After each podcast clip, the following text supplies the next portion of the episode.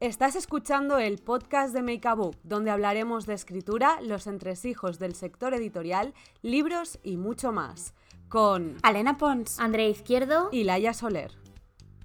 Esta semana eh, vamos a hablar de una de las preguntas que surgió por Instagram, que nos pareció súper interesante y que nos preguntaban los pros y contras de la publicación y la autopublicación.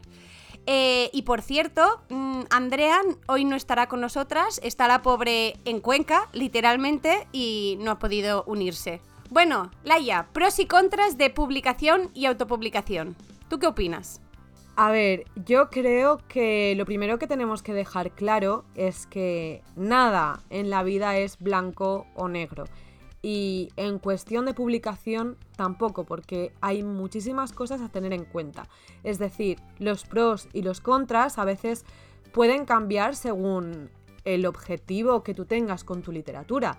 Si tú lo que quieres es ser el próximo Dan Brown, pues a lo mejor te va mejor eh, con una editorial que pueda poner el dinero para el marketing que no autopublicando en Amazon. Si tú lo que quieres es simplemente eh, compartir tus historias con la posibilidad, por supuesto, de vivir de ello, porque se ha demostrado y se ha venido demostrando durante los últimos años que es muy posible hacer un Juan Palomo, yo me lo guiso, yo me lo como y yo lo cobro. Es posible. Sí, sí. Pero también hay que tener en cuenta que la autopublicación eh, significa que andas solo. Y yo creo que eso también es eh, algo a tener muy en cuenta cuando una persona eh, se lo plantea.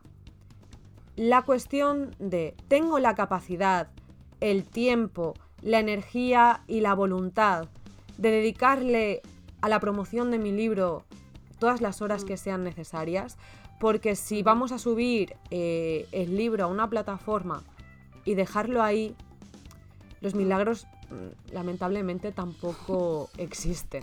Sí, desde luego. A ver, eh, creo que podíamos ir por partes. A ver, una de las que ha tocado Laia por encima, que, creo que es una de las grandes diferencias, es el tema del dinero.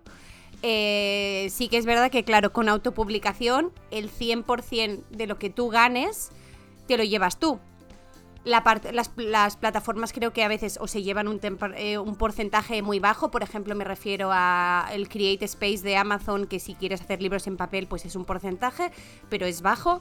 Eh, en cambio en una editorial lo máximo que conseguirás es el 10% del precio del libro sin IVA, que como siempre hemos hablado, pues ronda, depende del precio del libro, entre un euro, un euro cincuenta, ¿no? Más o menos, Laia, de... O sea, eso versus que te llevas todo el dinero con Amazon. Pero claro, lo que dice Laia, y eso es verdad, es que claro, tienes que hacerlo tú todo. La parte positiva es que tú te lo guisas, tú te lo comes. También es verdad que no, dependes de calendario de editorial, que claro, que si te coge una editorial, pues ellos deciden cuándo van a publicar tu libro. Eh, ellos deciden también, pues, si es apuesta eh, o no es tan apuesta.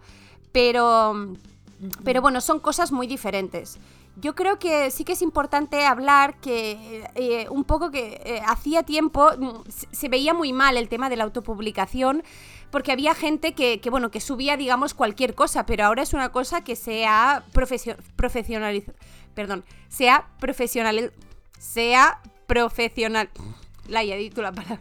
Profesionalizado. profesionalizado, gracias. Eh, ¡Ole! ver si se ha, vale, se ha profesionalizado mucho eh, y ahora es súper normal que autores que se autopublican pues recurran desde luego pues a diseñadores de cubierta, em, a correctores, a maquetistas, incluso editores. Nosotros desde Make a Book hemos hecho y hacemos constantemente pues eh, edición de autores que se quieren autopublicar, eh, correcciones y creo que hay una manera de, hacer una versión híbrida en el que tu proyecto de autopublicación no tiene por qué significar cutre, que es como lo que mucha gente cree. Hay cosas autopublicadas que son súper, súper profesionales. Yo creo que ahí está un poco el secreto y, y mi comentario como más mi comentario más en plan consejo.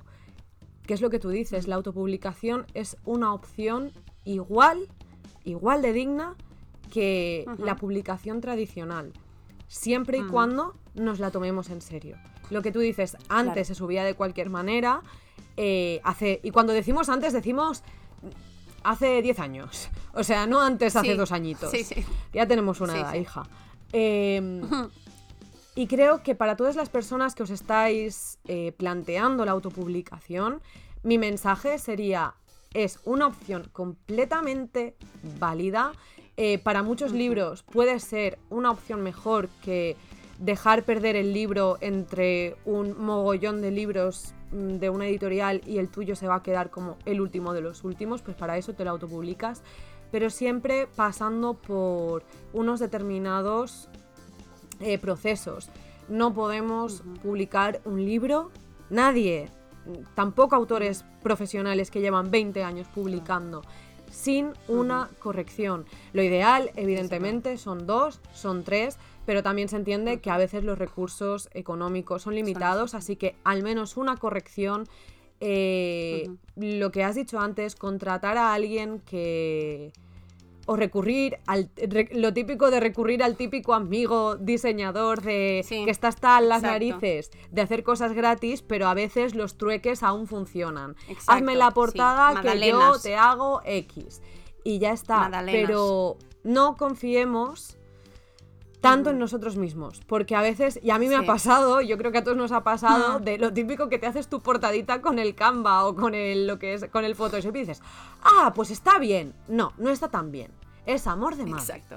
Sí, también es, es por tener en cuenta mm, que más que nada el libro que vosotros colguéis eh, luego será un referente y será lo que la gente verá.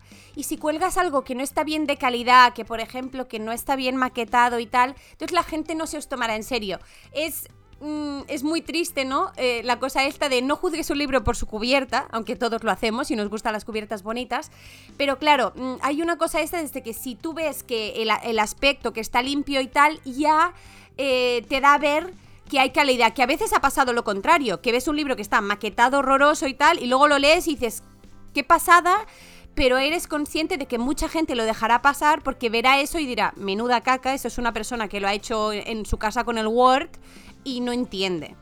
Entonces creo que es importante. Han pasado muchos años de La Bella y la Bestia, Exacto. pero aún no hemos asumido lo de que la belleza está El en interior, el interior. O sea, exacto. lo sentimos.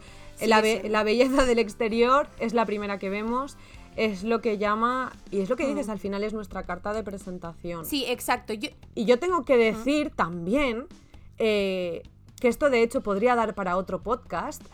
eh, yo respeto muchísimo la autopublicación. Lo que me da miedo mm, no es la autopublicación, es las coediciones, no coediciones, Ah, sí, eh, sí, las copublicaciones, copublicaciones, y sí. todas- sí. Las copublicaciones, porque normalmente con este tipo de editoriales hay algunas cláusulas un poco chungas que parece que no, pero si tú entiendes un poco del sector editorial, al final ves que la editorial está tomando cero riesgos, Ajá. que ni siquiera te incluyen una corrección de tu novela. Consejo, si os ofrecen un contrato de edición y os dicen si quieres una corrección la pagas aparte, No. huid. Pero huid como alma que lleva el Sí. diablo. Eso no. Autopublicación, Perfecto. ya. Sí. O sea, 100%. Sí. Perfecto, con profesionalidad, pa'lante. Coediciones, hay otra vez. Copublicaciones. mm, Es complicado. Muchos pies de plomo. Es complicado. No es que todo.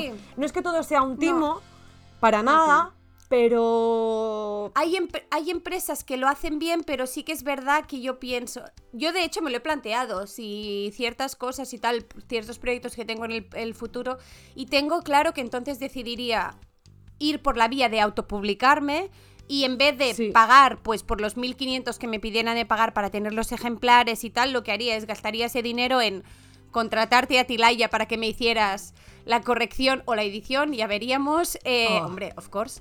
Em, pues eso, contratar un editor y contratar a un corrector, porque aunque creo que sé lo que hago, mm, siempre necesitas versión de otra persona. Y luego incluso, mm, pues eso, y, ponerlo en Amazon, que ahora Amazon, por ejemplo, a nivel de los libros que hacen en papel, eh, que no tienes que gastar nada, simplemente es porque como tienen imprentas em, te pueden hacer los acabados que quieras, salen muy bien de precio, no tienes que adelantar nada de dinero y salen ejemplares súper bonitos. Que la cosa esta de tener 500 ejemplares en tu casa y tener que ir vendiéndolos eh, en la fiesta del barrio y tal, eso al final es que no te ayudará a crecer. Y sobre todo, por la, por la energía que te está exigiendo no te sale a cuenta. Exacto. Mm. Sí, sí, exacto. Yo creo que, es esto, hay que... Está todo abierto, las dos opciones son igual de válidas, pero hay que tomárselo todo como algo profesional. Y todo tiene su lado bueno y su lado malo. Sí. ¿No? Y yo lo único que quiero añadir es que ahora que hemos hablado un poquito de, de las mm. copublicaciones, si es un tema que os interesa, os invitamos a, mm a dejarnos eh, comentarios diciendo que queréis que hablemos de este tema en el post que tendremos en Instagram de este episodio. Y yo creo, Alena, que ya podemos despedirnos. ¿verdad? Creo que hemos dejado claro que todas las opciones son buenas, Exacto. pero con reflexión previa. Y que echamos de menos a Andrea. Andrea, vuelve de Cuenca. Nos leemos la semana que viene. Un abrazo, chao.